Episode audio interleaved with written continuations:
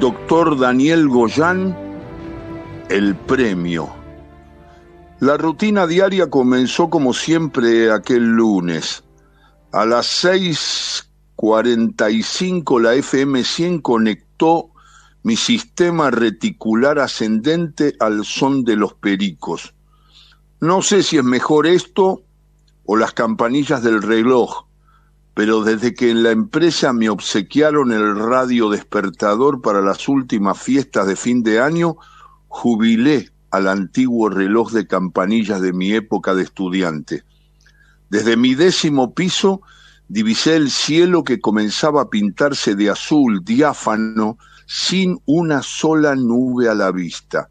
Hoy será un día espléndido, pensé ducha rápida, afeitadora, gel, ropa de trabajo, saco y corbata, tostadora eléctrica, té con leche en el microondas, televisión con las primeras noticias, ascensor, cochera, BMW Cabriolet, 30 minutos por acceso norte, si no me agarra ningún piquete de revoltosos, microcentro, Heidelberg, sociedad anónima, agencia de bolsa, décimo piso del imponente edificio vidriado.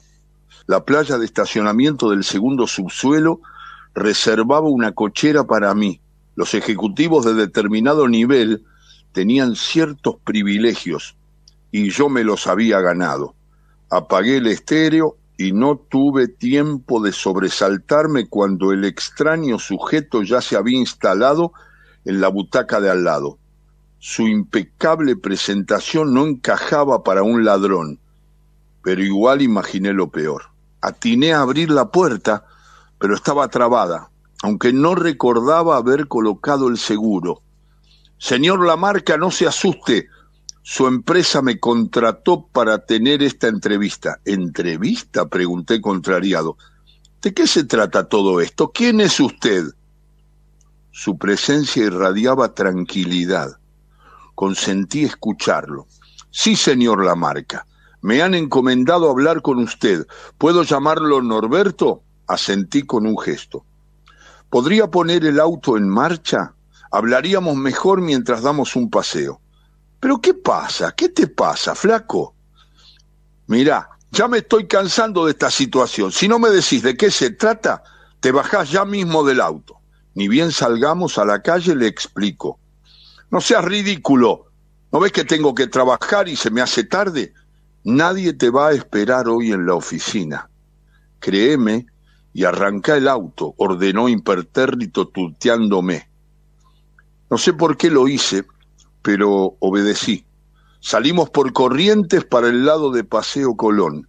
Agarrá para la izquierda hasta Retiro, de ahí para Olivos. Conoces el camino, ¿no? Sí, pero ¿a dónde vamos? ¿Esto es un secuestro? ¿Te parece que tengo pinta de secuestrador?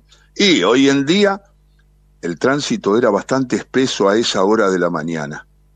Conocía de memoria la ruta que estaba haciendo porque pasaba por ahí a diario desde hacía muchos años, los veinte que llevaba en la empresa y algunos más. Sin embargo, no sé por qué algo era diferente.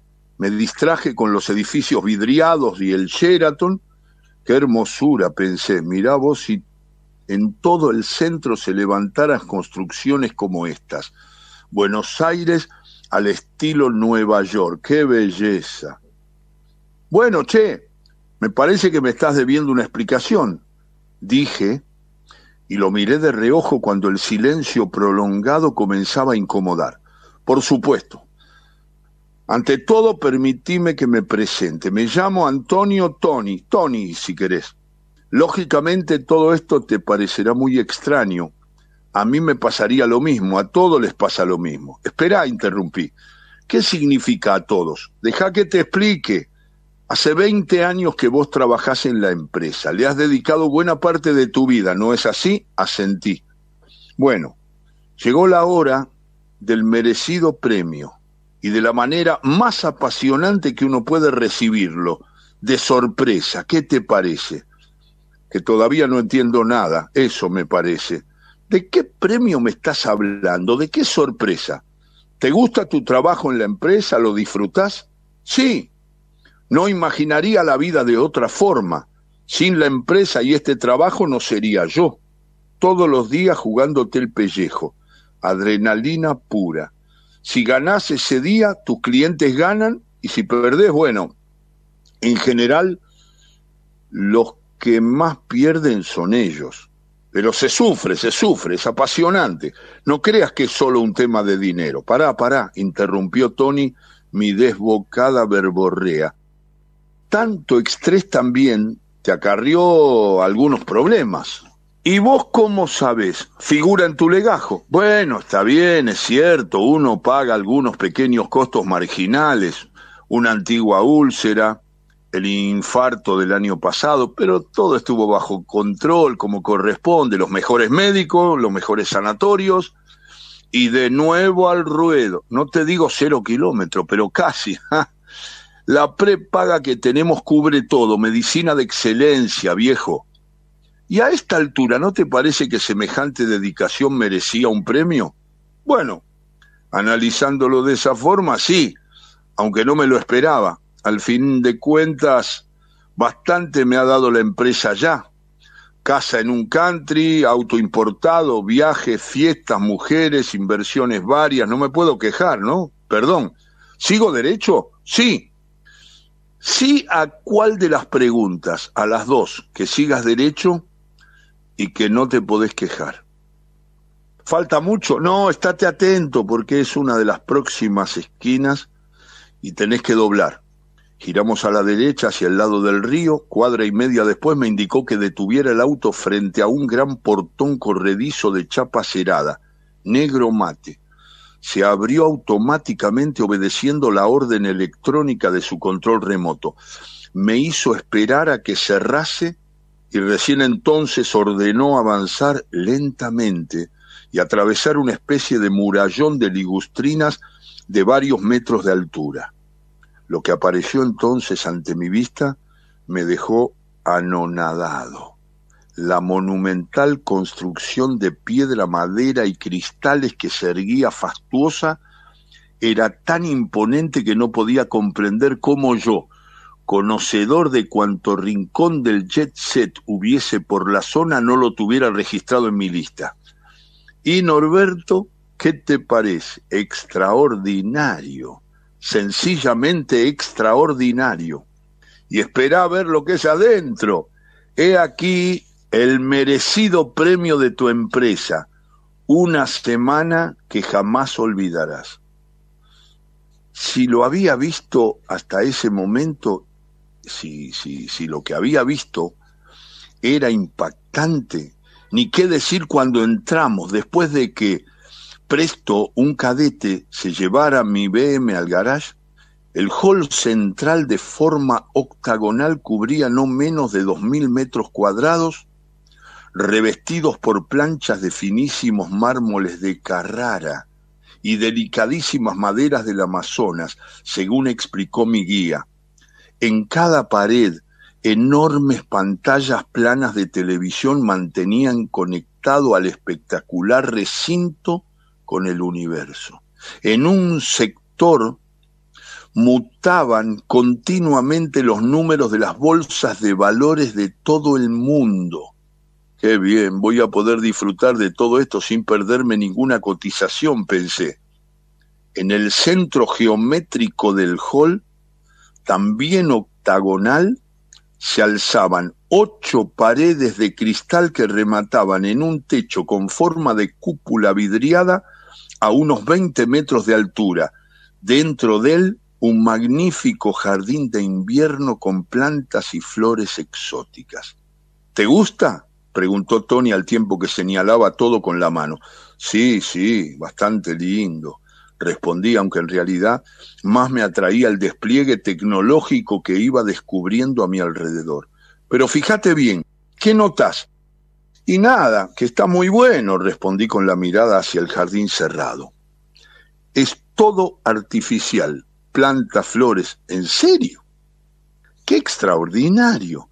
son iguales que la... No, no, son más lindas que las naturales. ¿Te das cuenta qué maravilla la mente humana? Puede superar por lejos a la naturaleza. ¿A qué podemos temerle? No hay desafío que el hombre no pueda alcanzar si se lo propone. Y no hay que regarlas. Pasé por la recepción a registrarme, por supuesto ya tenían la reserva, Tony me acompañó hasta la habitación en cintas transportadoras por interminables pasillos en los que no faltaban las pantallas de computadoras y televisión. Había personas que iban y venían con cara de felicidad, cargando bolsas de shopping con indumentaria deportiva o ropa formal. El cuarto estaba acorde al resto. Todos los servicios, sauna, frigo, bar, jacuzzi, audio, notebook, delicadas sábanas, toallas y salidas de baño, en fin. Lo mejor que un hombre puede esperar de la vida estaba ahí. Y por supuesto, una enorme pantalla de televisión con tecnología de punta me ofrecía el mundo al alcance de la cama.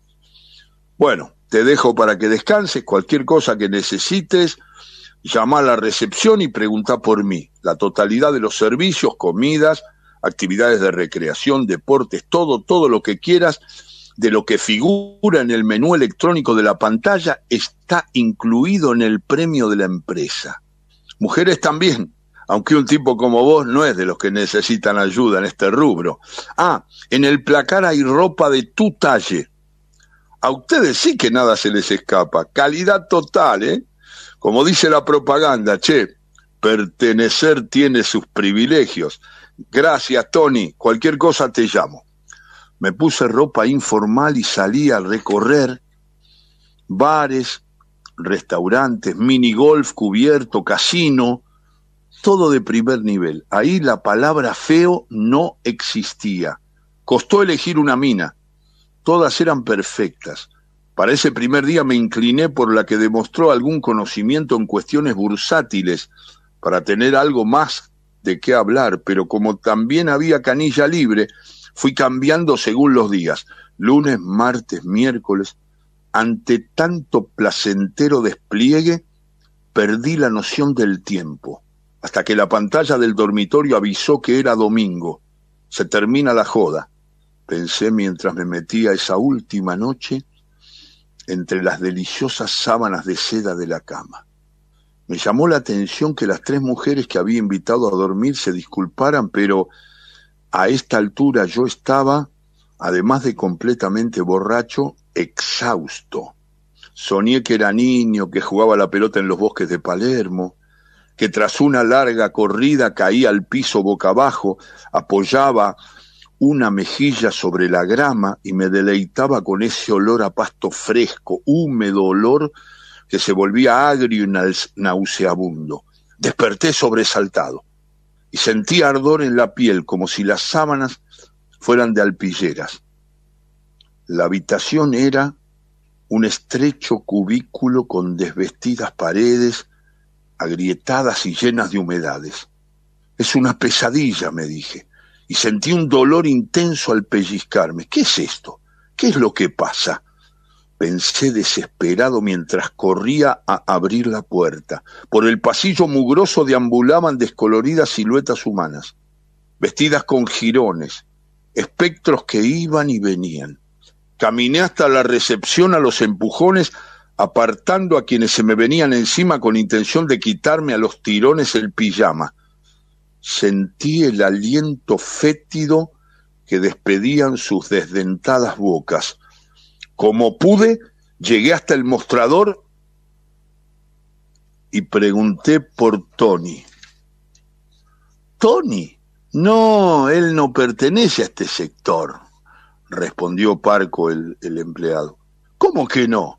¿Qué está pasando? ¿Por qué estoy acá? Exijo una explicación. ¿Perdón? ¿Cómo es su nombre? preguntó con desinterés al tiempo que tomaba una planilla amarillenta y ajada. La marca, Norberto Lamarca soy. Sí, señor Lamarca, figura aquí. Está todo en orden. ¿Cómo que está todo en orden? ¿Quién me sacó del lugar al que me mandó mi empresa y me puso en esta posilga? ¿Cómo? ¿No le avisaron? ¿Avisarme qué? Que la cobertura paraíso del seguro de vida que pagó su empresa era solo por siete días un cuentazo, doctor Goyán, un cuentazo, Daniel. Es del libro Cuentos de, Taller que escribió Daniel Goyán, al que le mando un gran abrazo, un hombre clave para que estemos de alguna manera todos mejor ante tantas agresiones. Doctor, qué lindo cuento, terrible, dramático. No todo se resuelve con la guita. Daniel Goyán escribió cuentos de taller y elegimos, para empezar donde quiera que estés, el cuento que se llama de Daniel Goyán, El Premio